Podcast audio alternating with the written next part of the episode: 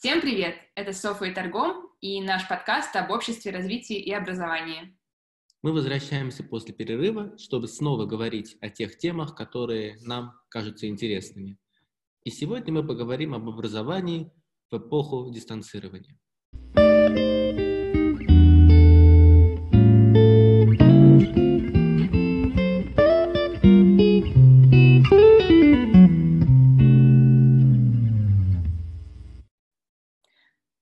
Мы решили, что эта тема сейчас очень актуальна, и мы хотели бы обсудить и российский рынок образования, как он развивается, с какими проблемами он сталкивается сейчас, и, в общем, посмотреть на статистику э, образовательного бизнеса в мире.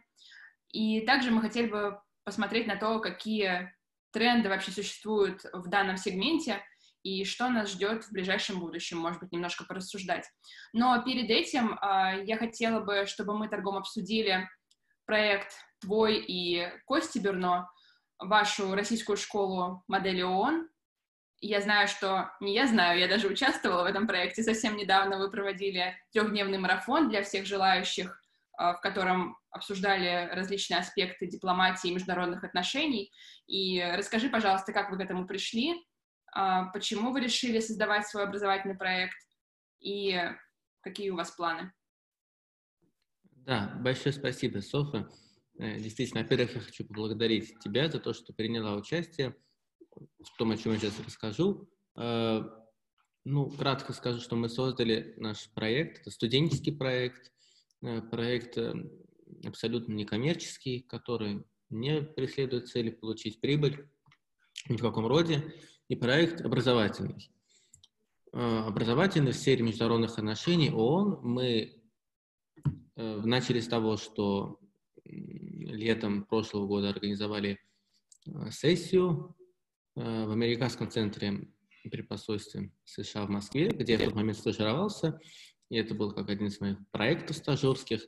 И вот мы вот с Константином Берно, с моим сооснователем, придумали такую сессию, где в течение нескольких дней ребята, которые интересуются моделированием, могли получить практически полный набор навыков, учиться, как выступать, как писать документы, как оставить позицию страны, в общем что, все, что нужно для участия вот в модели ХО.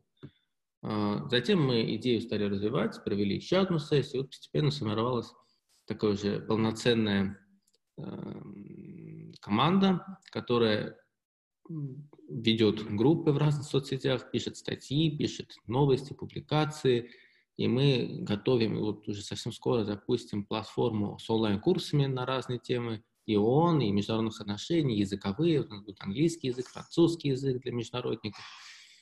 Поэтому, и вот, вот совсем недавно, пару дней назад, мы проводили трехдневную такой онлайн-марафон, который назывался «Международник со всех сторон», в котором мы рассматривали э, разные аспекты. Ну, фактически они все были связаны с будущими курсами, которые будут на нашей платформе. Были такие краткие выжимки из этих курсов. Софа принимала участие и рассказывала о Международном суде ООН. Да, мне было очень интересно готовить эту небольшую лекцию о Международном суде и о мудкортах, о различных моделированиях международного суда. Для меня тоже это был первый опыт. Э, у нас была довольно, для меня, не маленькая аудитория, 45 человек, поэтому опыт классный, и я вообще очень э, горжусь с вами, ребята, что вы запустили такой проект. Но, Торгом, скажи, пожалуйста, почему вы в итоге решили делать его некоммерческим? Потому что образовательный бизнес и все эти онлайн-платформы набирают большие обороты, и только в 2019 году вообще весь этот рынок был оценен в России 45 миллиардов рублей. Я думаю, вам тоже нашлось бы в нем место. Почему вы решили делать его некоммерческим? Это действительно очень вопрос такой сложный и, в общем-то, правильный, конечно, потому что это было довольно трудно для нас решение. То есть не буду кичиться и говорить, что вот мы э, лишили это легко. Для нас это было естественно, что мы должны быть полностью, так предлагать бесплатный продукт. Нет, это не было простым совершенно решением, мы долго э, довольно к этому шли, я бы сказал, наверное, больше месяца мы думали, обсуждали, были, ну, с, с Константином. У нас были звонки постоянно, ну, разумеется, мы вживую не могли видеться эти последнее время, но мы все время созванивались и по ночам, и по, по днем, и все время у нас было обсуждение, пытались понять, что мы, в общем-то, хотим видеть из этого. Вот. И это решение, оно имеет несколько под собой причин, э, и я под кратких обозначу, потому что, естественно, может показаться странным, что да, труд столько такого количества людей, потому что же не только наши, и редакция, в которой у нас ну, уже 6-7 человек. Ну да, и все преподаватели, которые делают. Преподаватели, да, которые каждый делает свой курс, преподавателей уже 6. Вот, и мы будем расти, безусловно. Но э, это объясняется несколькими причинами. Первая причина то, что э, наш проект, он студенческий. Да? У нас э, ребята в основном студенты, у нас есть аспиранты даже, вот, но это проект, ну, мне не нравится, он молодежный, но он студенческий проект. Он, студен... он проект молодых людей, которые сами в образовании, и которые сами учатся и уже э, считают, что готовы делиться знаниями. То есть не только их получать, но и делиться этими знаниями. И мне кажется неправильно, что вот то сообщество, то комьюнити, которое мы хотим строить в рамках нашей школы, именно комьюнити наших слушателей, учеников, наших преподавателей, людей молодых, заинтересованных в развитом, развитом прогрессивном, гуманитарном, ну, дополнительном, скажем так, образовании. Мы не претендуем на основное образование, безусловно, но тем не менее вот в образовании гуманитарном в нашей стране, э, мне кажется, неправильно, чтобы это было как-то омрачено э, денежными отношениями. Э, правильно сказал, естественно, рынок онлайн-образования в России, он растет, он большой.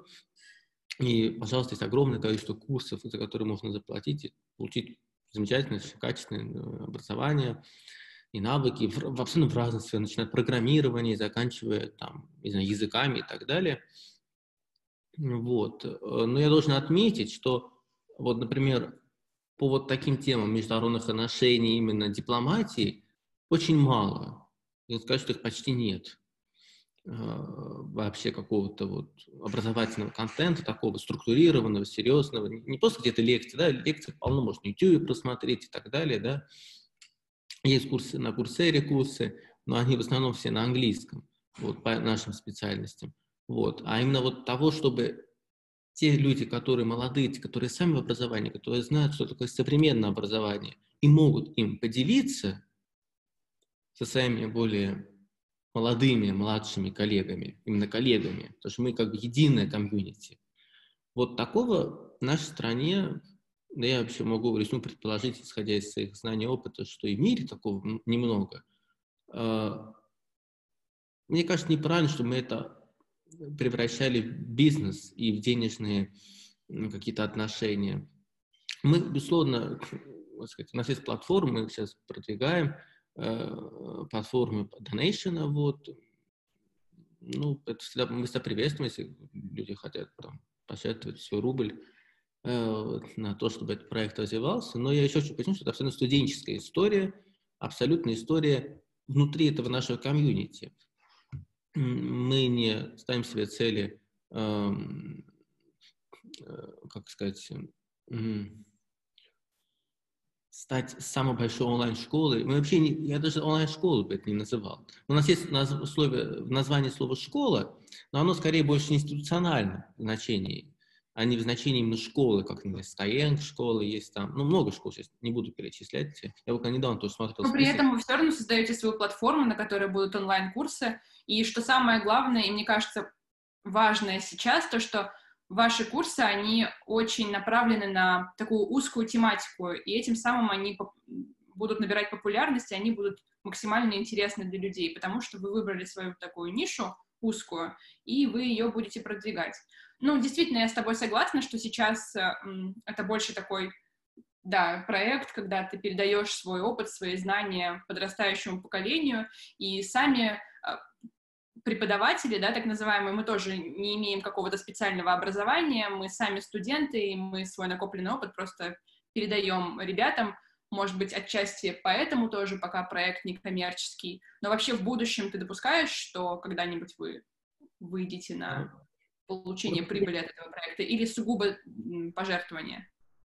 Если честно, то вот на данный момент я не вижу даже смысла, если честно, превращать этот проект в какой-то коммерческий. Там есть несколько причин, в том числе потому что, ну, скажем так, мне кажется, что вот как только мы начнем превращать это что-то в коммерческое, э, для нас закроется очень много дверей. Э, Например? Ну вот смотри, я приведу простой пример. Он такой, наверное, может быть, не очень публичный был, но, тем не менее, я думаю, что никто не обидится, если я его скажу. Вот. Э, мы проводили весеннюю сессию. Да, надо понимать, что просто сказать, что школа это не только курсы онлайн, которые будут запускаться, там их еще как бы нет в доступе. Это и наши сессии, наши наши платформы, ну, наши вот страницы, где мы пишем, а наша редакция пишет о материалах и так далее, это много что на самом деле. Вот, и, но глав, главное, что есть в нашей школе, это именно вот атмосфера вот этой вот комьюнити, ощущение того, что вот курсы, наши, э, так сказать, материалы на сайте, на страницах, все это единое. Мы это не делим, что у нас есть курсы, у нас есть то, то, то. И вот отвечая на вопрос, э, какие двери, вот я приведу пример, что вот мы проводили сессию живую вот в начале марта, как раз вот за прям буквально за несколько дней до уже, когда до того, как в Москве объявили о, о запрете на публичные мероприятия, и наша сессия должна была пройти э, в одном из российских университетов, московских, очень известных, которые все знают. Вот. Э, но и вот э, должна была начаться в пятницу эта сессия. Вот. С пятницы, субботу, воскресенье она должна была идти. Три дня. В этом университете все уже было готово, уже, так сказать. Это. И вот четверг я, я был в Москве, и мне Э, позвонили и сказали, что университет закрывается, и поэтому, соответственно, невозможно проведение мероприятия, а у нас 50 человек, у нас люди из Элисты, из других городов, то есть как бы люди едут в Москву специально на это мероприятие, идут как бы площадки нет. Ну, где хотите, в общем-то, собирайтесь. И мы вот э, с Константином, э, ну вот, у нас было 4 часа вечера этого дня, о том, что уже день подходил к концу, мы нашли площадки на три дня, причем нашли их абсолютно бесплатно. Вот последняя площадка это была гостиница, но она нам сделала такую скидку, что ну просто это считай, что бесплатно там провели это, ну, как бы, а там 90% была скидка, 95% была скидка.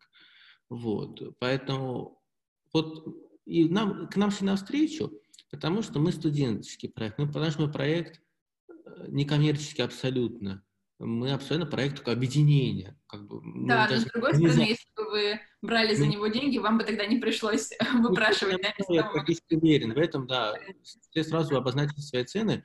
А, учитывая, что мы вот именно объединением, даже не организация, я даже не хочу нас организацией слово называть. У нас нет никакого оформления, мы студенты, которые вот uh-huh. сказать, своим интересом это делают. Это объединение, комьюнити, сообщество, объединение по интересам. Ну, у нас есть сайт, у нас есть, э, так сказать, почта и так далее. Ну, как мы просто хорошо оформлены, но это не отменяет того, что мы э, студенческое объединение такое, объединение людей, интересующихся э, современным гуманитарным образованием в сфере политики, международных отношений, там, языков и так далее. Вот. Поэтому, да, ты совершенно верно сказала, что если бы мы были коммерческим проектом, ну, не знаю, нам бы не. Да у нас потом в первый день еще место сорвалось, и мы уже, там, что там, за мы за 15 минут просто, слава богу, что это было рядом. Вот, поэтому... Да, уже начинались сложности с организацией мероприятий, уже все потихоньку закрывалось, и вы, конечно, успели провести свою сессию прямо вот в последние дни. С другой стороны, очень классно, что вы так быстро успели а, немножечко сменить свой формат и подстроиться под а, реалии, когда все дистанционно, вы быстро придумали эту идею с онлайн-курсами, и с марафоном. Так что да, здорово, что вы перешли в онлайн. И вообще, наверное, в этом и есть все прелести дистанционного обучения, которые и до этого были всем известны, но сейчас как-то наиболее ярко проявились. Это и доступность, неважно, где ты находишься, неважно, в какой то ситуации находишься, ты всегда можешь получить доступ к курсам и образовательным ресурсам любых университетов, любых каких-то коммерческих проектов — и ты можешь с легкостью делиться своими знаниями, если ты имеешь какую-то экспертизу, и доносить до потребителя э, в онлайн-формате эти знания.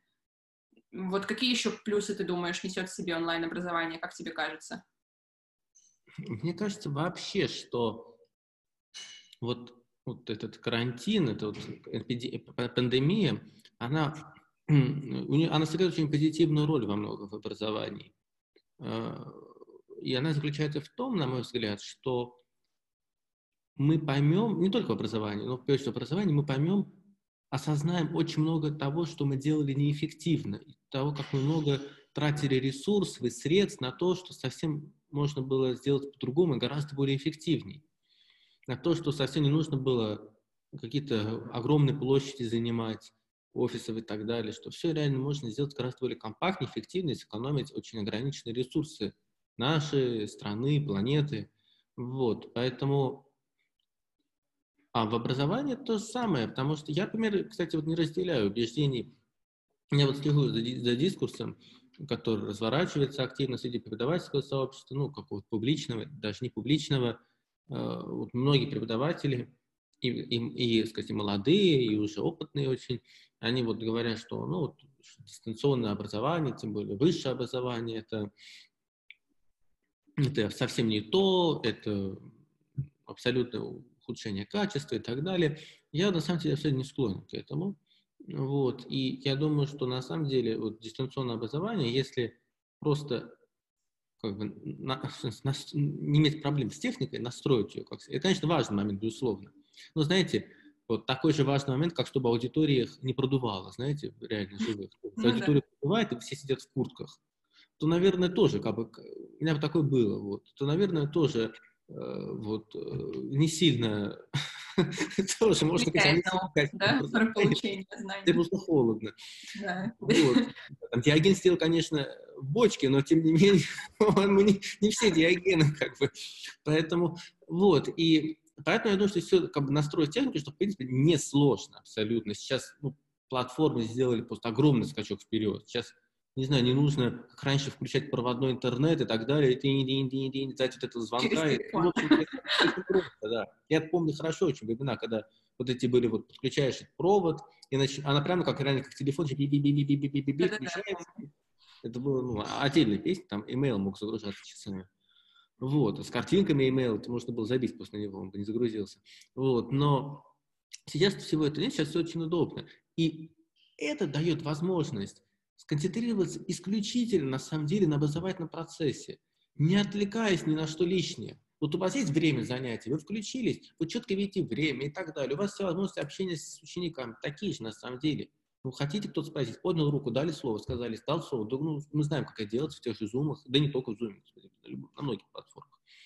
Поэтому э, мне кажется, вот, что надо уже на все... Потом нам надо всем понять, что вот этот формат, он надолго, он не на, не на период нынешней э, пандемии, он на очень долгую перспективу, потому что, ну да, сейчас она пройдет, да, эта пандемия, мы не знаем, когда она пройдет, мы не знаем, когда... Ну, уже сейчас многие вузы объявляют как минимум осенний семестр онлайн, а некоторые уже замахнулись на весь следующий академический год, что все будет происходить дистанционно.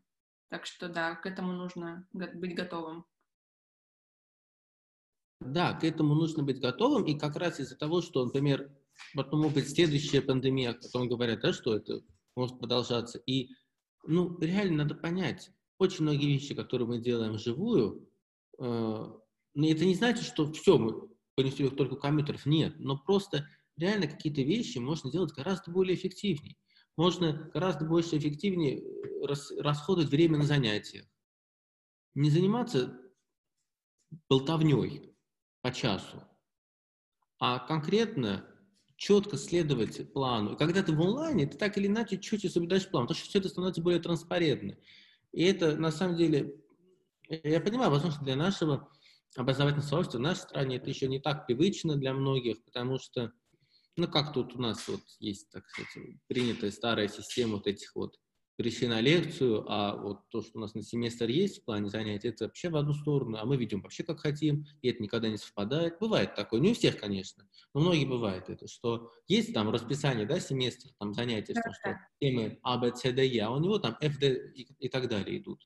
И, и ну, да, Поэтому э, там как-то все-таки в западной системе это уже немножко все-таки стало гораздо структурирование и сложнее. Ну, зависит от того, да, что очень независимый подход к образованию, и в, ну, вот у нас, мы можем только на собственном примере это обсуждать, когда мы учились в американском университете, каждый преподаватель независимо прорабатывает свою рабочую программу, и он обязан прописать весь силабус, разослать его заранее всем ученикам, у кого-то детальнее, у кого-то менее детально, но прописано, когда что вы будете изучать. Здесь же все-таки кафедра разрабатывает программу, поэтому эм, она не индивидуализирована под преподавателя, и она не отвечает иногда его каким-то требованиям и желаниям.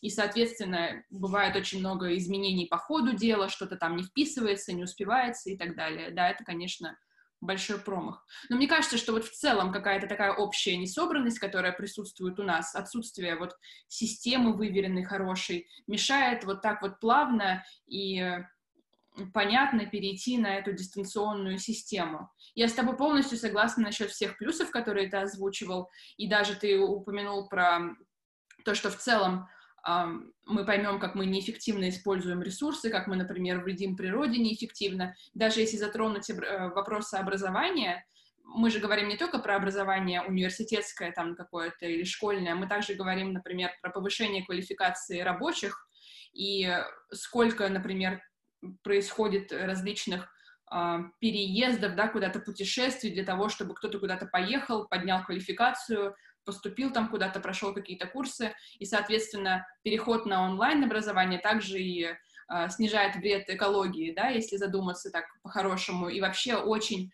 я смотрела, около 60, наверное, процентов э, всех расходов на повышение квалификации именно работников в компаниях занимают вот эти вот путевые расходы, что вообще ужасно дорого и... Ну, а основные расходы на лекции занимают да. кофе-брейки.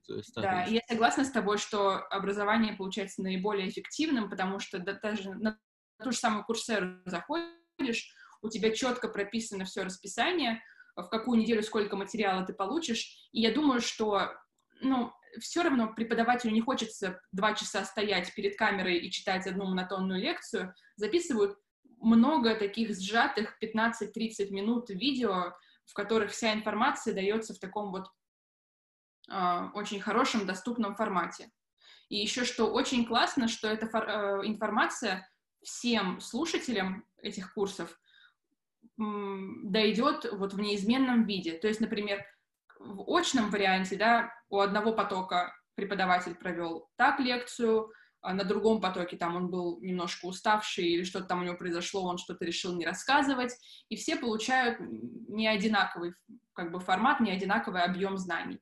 В онлайн-образовании это, конечно, исключено, потому что есть запись, ты ее смотришь и смотришь сколько угодно раз, усваиваешь, и все классно, все круто. Поэтому да, плюсов, конечно, это... очень много. Да, главное, чтобы с этой записью была возможность потом лично как-то связаться с преподавателем.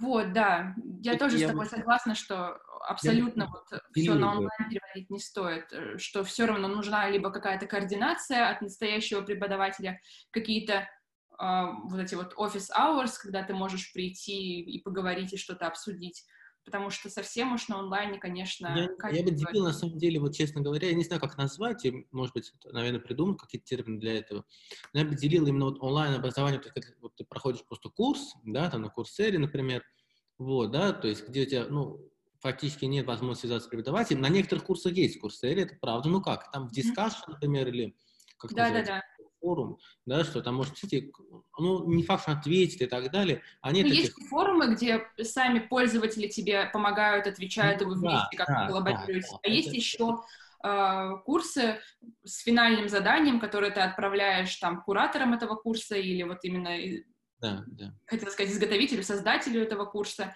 и он их проверяет, что, конечно, вот, тоже классно. Вот я бы именно делил бы вот именно вот такое образование, вот, то есть онлайн чисто, которое вот фактически ты один на один с собой, по большому счету. Mm-hmm. И, и и образование, которое при помощи интернета, технологий, но которое вживое, которое с преподавателем. То есть здесь семинары, например, да, где вы общаетесь в группе или там, или, по крайней мере, есть часы приема. То есть, да, например, в нашей школе вот обязательно это есть такой момент, что в наших курсах у, у студентов будет возможность, там, если они пройдут, например, определенную уже часть курса, они могут, имеют право на, ну, на встречу в онлайн-формате, разумеется, офис hours, в общем-то, на часы приема с преподавателем. Какую-то небольшую, но тем не менее. Вот. Дальше уже по желанию обе, обеих сторон. Вот. Но мне кажется, очень важно, потому что вот это вот сейчас то, что, скажем, университеты переходят на онлайн, например, многие американские университеты, вот мой американский университет, он тоже перешел на, на такую систему, предлагает, кто хочет, гибридный вариант. Но, но все-таки, тем не менее, это постоянная связь, постоянный контакт. Это не то, чтобы вы живете своей жизнью, университет живет, он выложил вам курс и делает. Нет. Более того, например, вот в американском университете Вашингтон даже есть такая, я не знаю, может, в других университетах это тоже есть. Кстати, вот могут напишите, если есть, вам известно. Вот в моем университете американском есть такая история, есть даже вот, ну, у каждой программы там есть свой lounge, да, где люди могут прийти, пообщаться, ну, mm-hmm. Там есть ресепшн свой, и вот они сделали онлайн-ресепшн. В онлайне. Онлайн-ресепшн. Ты можешь зайти да. по этой ссылке, там включается что-то такое, и потом, кто-то тебе подключается, начинает с тобой из, из программы, из, ну, из сотрудников университета. Вообще, то есть это живое, только не обязательно ну, кроме того, что есть там записаться на встречи с кем хочешь вообще, то есть, ну, это все, ты, ты постоянно ощущаешь, что ты, как бы тебе делают максимально так, чтобы ты не ощущал того, что ты где-то далеко. Что ты вот mm-hmm. просто рядом, просто ты предпочитаешь сидеть из собственного дома, скажем так, ну, потому что так безопаснее, так удобнее и так далее. Вот это важно. А как бы вот если нашим университетам это удастся реализовать, в принципе, я не вижу в этом ничего катастрофически сложного или чего-то такого же я, я не понимаю, что в этом нет в этом большой Ну проблемы. вот мне кажется, что у нас в техническом плане все в порядке. Э, довольно-таки подготовлены тоже системы. Относительно. Не знаю, как мы быстро перешли. Я думаю, тут больше вопрос именно... Мы, наверное, не готовы, вот не технически, а в целом мы еще не осознали в том, что Э, то, что время идет вперед, и нам нужно как-то адаптироваться ко всем этим онлайн-технологиям. И у нас очень многие учителя, может быть, профессора в вузах еще как-то они более-менее пытаются разобраться, но, например, в школах, мне кажется, очень болезненно восприняли этот переход на онлайн, и, например, преподаватели даже не знают, как Zoom пользоваться, Google Docs, вот этими всеми непонятными страшными штуками. Да, торговые разрешают. Ответить почему, да. Вот, это, это, кстати, очень просто, на мой взгляд, объясняется. Это объясняется, в первую очередь, учителями, а потому что, э, ну вот я буквально вчера прочел, я, я пару дней назад, э, нет, наверное, больше, с, э, попал по телевидению на канал ОТР, есть только общественное телевидение России, ну, там вот бывает довольно один из редкий, редкий человек, миллениал, который смотрит телевизор. Я вообще, ну, я вынужден, потому что надо быть в курсе, я считаю, поэтому уже имеет возможность об этом говорить тем не менее, мы можем, мы не смотрим телевидение, да, постановку, но тем не менее это по-прежнему важный фактор в нашей стране, от этого никуда не денешься. Вот нет, я имею в виду, что ОТР канал довольно приличный, на самом деле, вот там бывают передачи довольно, ну, то есть это, в принципе, это, это не, не Россия один, там не первый, не ТВ, это как бы там, там, в общем приличные люди довольно бывают, и, в общем, там, был, там была такая передача новостная, у них есть такой формат, они принимают звонки, то есть там можешь позвонить и сказать. И там была тема, и приглашают какого-то эксперта обычно. Вот. И там была как раз тема про дистанционное образование, что вот как вы вот смотрите, оцениваете и так далее. И вот там позвонил э, преподаватель, он представил, что он из пенсии, преподаватель в университете, вот, и он сказал, что э, вот, ну, это, говорит, ужасное дистанционное образование, говорит, я, говорит, за свой счет купил компьютер, провел лучший интернет, потому что, ну, не было такого сильного. Купил там камеру, купил там то, все, треть, десятое. Потратил всю свою зарплату. Mm-hmm. И, ну, и что? И как бы, а у многих студентов до сих пор это, ну, включаются телефона. Ну да, ну нет, мне кажется, в этом и фишка, что ты можешь подключаться нет, нет, фишка немножко, я понял, я, может быть, фишку по-другому понял, я понял фишку по-другому. Я понял фишку в том, что эта проблема, почему у нас, скажем, преподавательство, учителя своей школы, да, не хотят тяжело, потому что у нас абсолютно нет никакой возможности, им не помогают никак.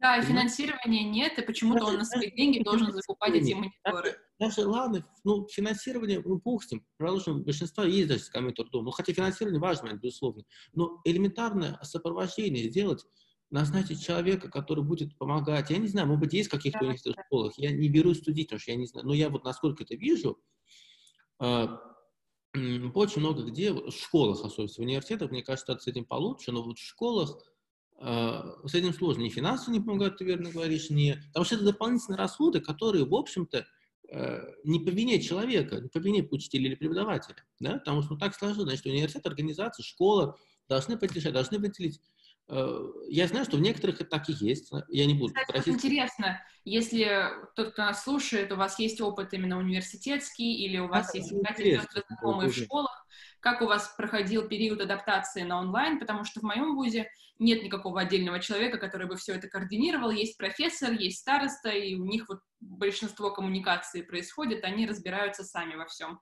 Может быть, у вас как-то иначе?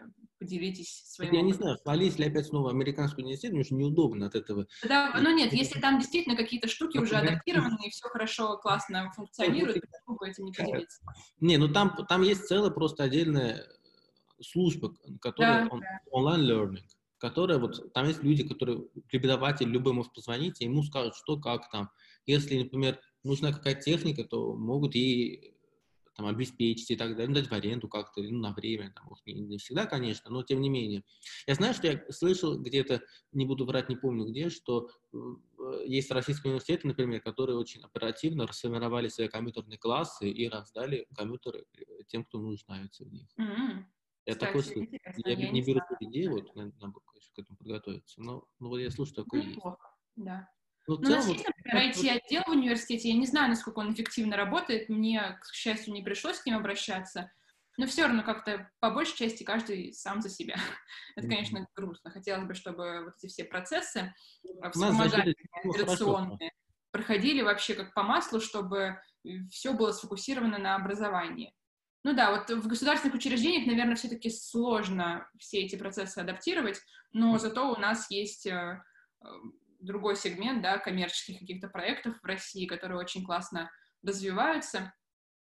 Я, я, честно говоря, именно российскими платформами, наверное, не пользовалась, хотя я знаю, да, вот Skyeng, Нетология, что там еще, э, Skillbox.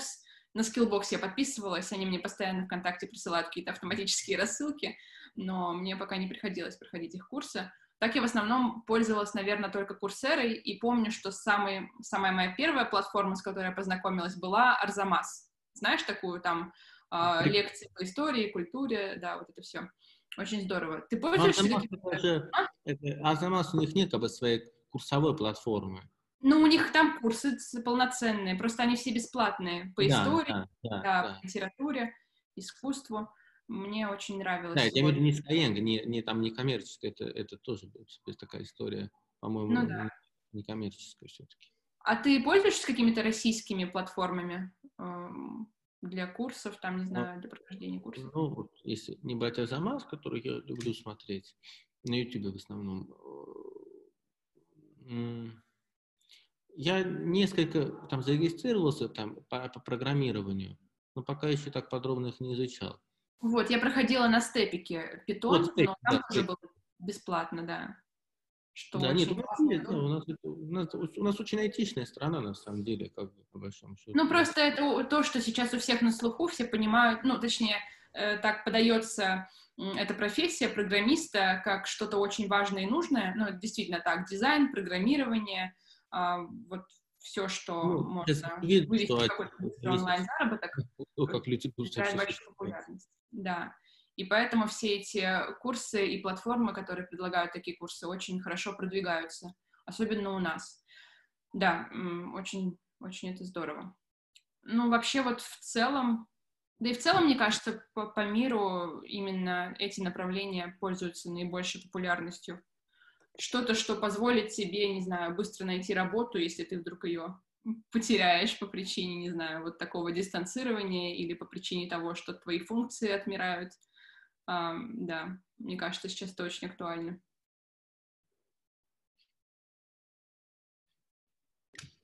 Э, да, действительно, потому что э, навыков нужно все больше и больше, учитывая, что вообще мир меняется.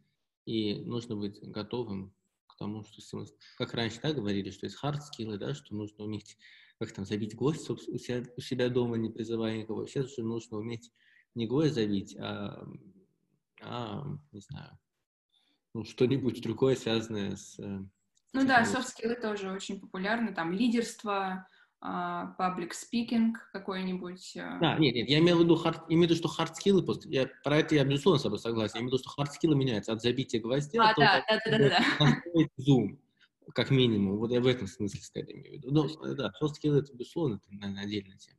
Напоследок, Торгом, давай, как мы и хотели с тобой, порассуждаем про тренды в онлайн-образовании.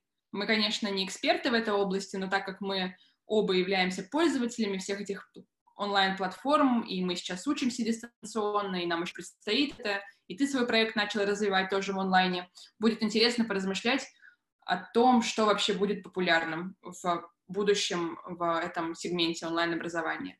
Прежде всего, мне кажется, что именно э, то, что мы обсуждали в вашем случае, вот ваша узкая направленность э, в школе дипломатии, э, это очень популярное движение, наверное, сейчас, потому что уже существует очень много общих курсов эм, о том, что уже многие знают и многие получили эти знания. Но мне кажется, сейчас будет классно фокусироваться на чем-то очень узком, то есть выбирать свою нишу и позволять человеку узнавать что-то очень новое и, ну, не очень новое, новое и очень редкое, чтобы он понимал, что вот эти полученные знания будут его дел... повышать его конкурентоспособность на, на рынке и делать его таким незаменимым специалистом, грубо говоря. В общем, предлагать ему какое-то уникальное знание. Вообще, наверное, в любом сегменте, когда растет конкуренция, ты должен все более и более уникальный продукт уметь предлагать. Um, да, еще, наверное, uh, тоже мы эту тему затрагивали вскользь. Ты говоришь, что сейчас очень многие студенты сидят через мобильные телефоны, и так далее. Но изначально, наверное, онлайн-платформа предусмотрена для компьютеров, и вот будет классно, если многие из них там перейдут на хороший, удобный, усваиваемый формат для мобильных телефонов, потому что мне, например, этого очень не хватает, когда я пользуюсь э, той же самой Курсерой, но она более-менее удобная, но какие-то другие платформы, они не приспособлены для э, мобильных телефонов. И было бы очень классно, если бы на этом тоже акцентировалось внимание. Не знаю, еще, чтобы выделила в трендах, вот как мне кажется. Я читала, что сейчас очень много появляется проектов именно для детей. Например, тот же самый э, проект э, ну, по изучению английского языка, в который внедряются, э, внедряется геймификация. То есть ты, например, выбираешь какого-то героя, допустим, ты бегаешь, выполняешь задания, тем самым ты учишь что-то новое, и ты делаешь это с интересом, потому что мы-то сами заинтересованы в получении знания, но, будучи, например, маленьким ребенком, тебе не всегда это понятно, зачем вообще нужно, и тебе нужно быть заинтересованным всегда и быть вовлеченным. Поэтому, мне кажется, это тоже очень классное направление, в котором следует развиваться. Но вот для меня интересны вот эти три пункта. Мне кажется, что они будут набирать популярность. А ты что думаешь? Да, эти пункты действительно интересны. Я, правда, думаю, что они скорее подходят к разным степеням, э, ступеням, вернее, образования. Да. Как бы, геймификация, наверное, в высшем образовании не... Ну, мы вообще в целом говорим про онлайн-образование. Можно, да. Разумеется, там, в школьном образовании и так далее, но это, на самом деле, не было изобретено в связи с э, карантином и эпидемией. Что нет, вот нет, это в целом сейчас тренды, просто они, они давно есть, и, в общем-то, многие сказать, хорошие учителя и преподаватели это применяют.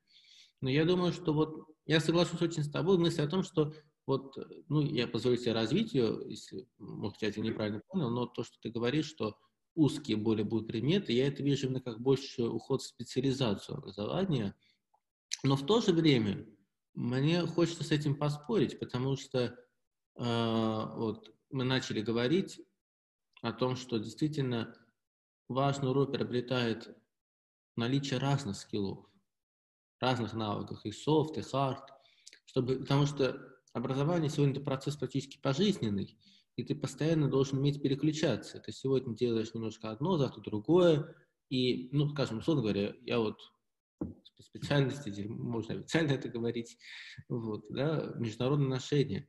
Но, например, вот моя, ну, мое вот увлечение, моя, моя вот, вот школа, которую я развиваю, э, это, то есть он тоже международные отношения, но это все-таки образование. В, ней, в, этой, в этой школе я много делаю, что касается, ну, условно назовем это технологиями, да, там, платформы и так далее – но этому меня не учили в университете, по большому счету. У нас были там класс по информатике, но нас этому там не учили, например. Но, тем не менее, этим нужно овладеть, значит, как нужно самостоятельно или как-то овладеть, чтобы иметь возможность это делать. То же самое касается многих других навыков. Я просто привел маленький пример. Да, Я ну, думаю, получается, что... в данном случае нужны курсы Я про думаю... то, как создавать курсы. Нет, да, но это, это, это частный пример, это понятно. Я просто хотел как бы глобальный тренд показать. Мне кажется, тут идет именно столкновение двух трендов. С одной стороны, э, как это говорится, вот из обществознания было, гуманитаризация образования, да, то есть это именно его специализация, насколько я помню, да, не, не значит, что он гуманитарным становится, значит, он становится специализированным. По-моему, не, не знаю, перепутал. Не подскажу тебе. Образование становится более специальным, более узким, потому что важно найти именно вот ту узкую область, потому что который человек может быть успешен. В то же время, с другой стороны, тренд, который как бы идет в положенную сторону, и наоборот сталкивающийся, не знаю, как да. сказать, что нужно все большим количеством навыков овладевать. Вот я, кстати, хотела бы, чтобы мы с тобой, может быть, даже отдельно обсудили эту тему, потому что у меня постоянно внутри случается коллапс, потому что я в одной, э, ну, в одном месте где-то слышу, что человек должен уметь многое разное и ко всему быть готовым. Потом я такая, да, я буду сейчас получать разные скиллы в разных каких-то э, вещах, буду во всем там, ну, не то чтобы прям супер профессионалом, но нормально разбираться. Потом я прихожу в другое, например, место, и мне говорят, нет, ты знаешь, нам важно, чтобы человек был с узкой направленностью, и вообще там разбираться во всем, это значит не знать ничего. И это очень интересная тема, которую тоже можно обсудить. Да, я думаю, что действительно это так. Потому что совершенно тем более вот с приходом этого, заканчивая дело, с приходом с этого вот нынешней ситуации коронавирусной, мир стал очень непредсказуем. И он и раньше, собственно, не сильно предсказуем, но можно было хотя бы какие-то ну, на год, на два тренды понять. А сейчас, э, ну, кто мог сказать в январе, что в декабре, например, что вот будет так, например. Ну, я сомневаюсь, что многие могли это сказать. Ну, понятно, была тенденция на то, что дистанцирование, дистанционное образование, онлайн-технологии они будут все сильнее и сильнее входить в жизнь ежедневных, ежедневную жизнь э, всех людей на Земле, это понятно. Но что это настолько быстро случится, что буквально через пару месяцев просто это будет как факт. То же самое сейчас никто не может предсказать, что будет в феврале 2021 года, потому что совершенно непонятно, в какую сторону пойдет. Uh-huh. Да, говорят, что вакцина вот уже на стадиях клинических испытаний и так далее – Никто не знает, что будет на самом деле. Ну да, поэтому надо быстрее, интенсивнее развивать это все онлайн-платформы, и особенно в России, наверное, нужно этим, да, хорошо заняться. Даже в плане не то, что увеличивать количество предложения, а больше, наверное, на уровне университетов и школ развивать технологическую составляющую и в целом эм, повышать осознанность среди преподавательского состава и среди администрации о том, как это важно и вообще необходимо, и как этим всем заниматься. И... Работа быть, так сказать, ежедневная, ну, воспитательная, не в плохом значении ну, да, слова, а, с людьми разных поколений. Потому что, на самом деле, я вот это вижу. Я думаю, что, наверное, на этом мы можем uh-huh. к концу нашей сегодняшней беседы. Я думаю, что вот, учитывая, что вот мы живем, да, вот не знаю, а, не согласитесь со мной с этими словами, что мы живем в интернете фактически. Mm-hmm. Часть нашей жизни проходит в интернете, так скажем. И эта часть, она, ну, в общем-то, не маленькая, по большому счету, уже давно. Это не, не, не полчаса в день или там не, не знаю, там, знаете, у меня есть в интернете, там. Нет, это очень существенно, и по нам, нас узнают во многом через интернет уже, нас она складывается мнение, исходя из наших да, профилей конечно. в интернете, и вообще, и много чего она складывается.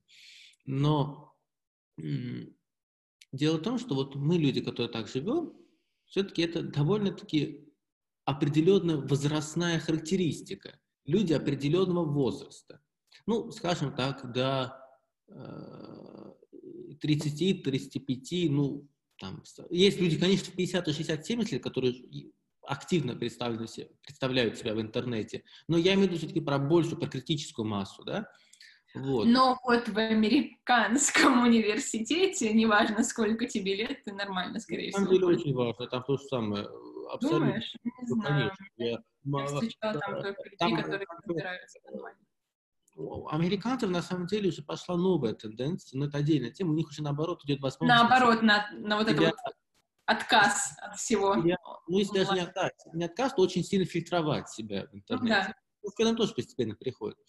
Но, а, так вот, и вот я что хочу сказать. И получается, что как бы люди, которые сегодня продвигают все это информационное, ну, скажем, развитие, я бы так сказал, информационное развитие, mm-hmm они, мне кажется, это опять диалог поколений, они перестают, они не понимают, что не для всех так это просто, не то, что в технически даже плане, ну, в техническом плане овладеть, ну, не думаю, что так, человек слишком, это не сложная история. Именно в моральном плане себя, это, к себя этому сделать привычно, сделать для себя это естественным. И мало кто разговаривает и пытается это объяснить на спокойном, не языком, вот это вы бумер, а вы не бумер, а объяснить это по нормальным языком, человек, которые понимают и те, и другие. Потому что если сегодня прийти к людям, да, взрослым, там, учителям, преподавателям, ну, они вынуждены сегодня вот так жить, но им это сложно. И начать с ними говорить на языке э, непонятным для них во, во многом, э, ну, это глупо. И, к сожалению, этого очень многие не понимают. И очень многие думают, что все должны вот сходу, вот, но это так не бывает. Вас, нет, нет, Ваша... коллаборация, помощь, взаимоподдержка и все прочее, да. Да, да, Иначе... безусловно. Мне кажется, это очень важно. Поэтому мне нравятся всякие истории, которые я читаю иногда, что курсы компьютерной грамотности, помощи для вот, и... Которые люди... тоже проходят в онлайн, да? Ну, по крайней мере, там людям объясняют не только техническую часть, но еще людям делать привычно вообще эту, эту атмосферу, да. что вообще вот это нормально, что, в принципе, это довольно комфортно, и к этому можно спокойно относиться. Как бы не к чему-то вынужденному, а к чему-то естественному для себя, приятному. Ну вот. Да, я с тобой согласна в этом плане. Ну что, будем надеяться, что в России онлайн-образование будет развиваться активно, и коммерческие проекты, и государственные, Главное, чтобы экономика не рухнула, и люди могли приобретать все онлайн-курсы, которые сейчас существуют. Ну, даже если она рухнет. Ну, если она рухнет, то ты будешь в первую очередь потреблять то, что тебе, ну, вещи какие-то первой необходимости. Да. Об образовании ты уже будешь думать в последнюю очередь. Ну, Но сейчас есть очень много бесплатных онлайн-курсов. А, можно стать международником со всех сторон, если у тебя вдруг нет средств. Я, я не желаю того, чтобы экономика рухнула, ни в коем случае. Я имею в виду, что как бы, ну, думаю, что она не рухнет, конечно, но, но в любом случае образование это очень важно, и да. Важно, чтобы оно тоже развивалось вместе с обществом, а не отставало от него. Даже вообще образование должно опережать, я считаю, общество. Вот. И двигать общество вперед. Безусловно. На этой прекрасной ноте мы завершим наш разговор. Спасибо тебе большое, Торгом, за эту интересную беседу.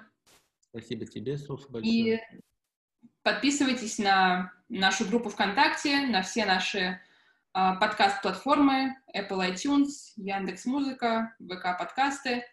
Оценивайте нас, пишите комментарии, делитесь мнением. Мы это очень ценим, любим и ждем. И до новых встреч. До свидания.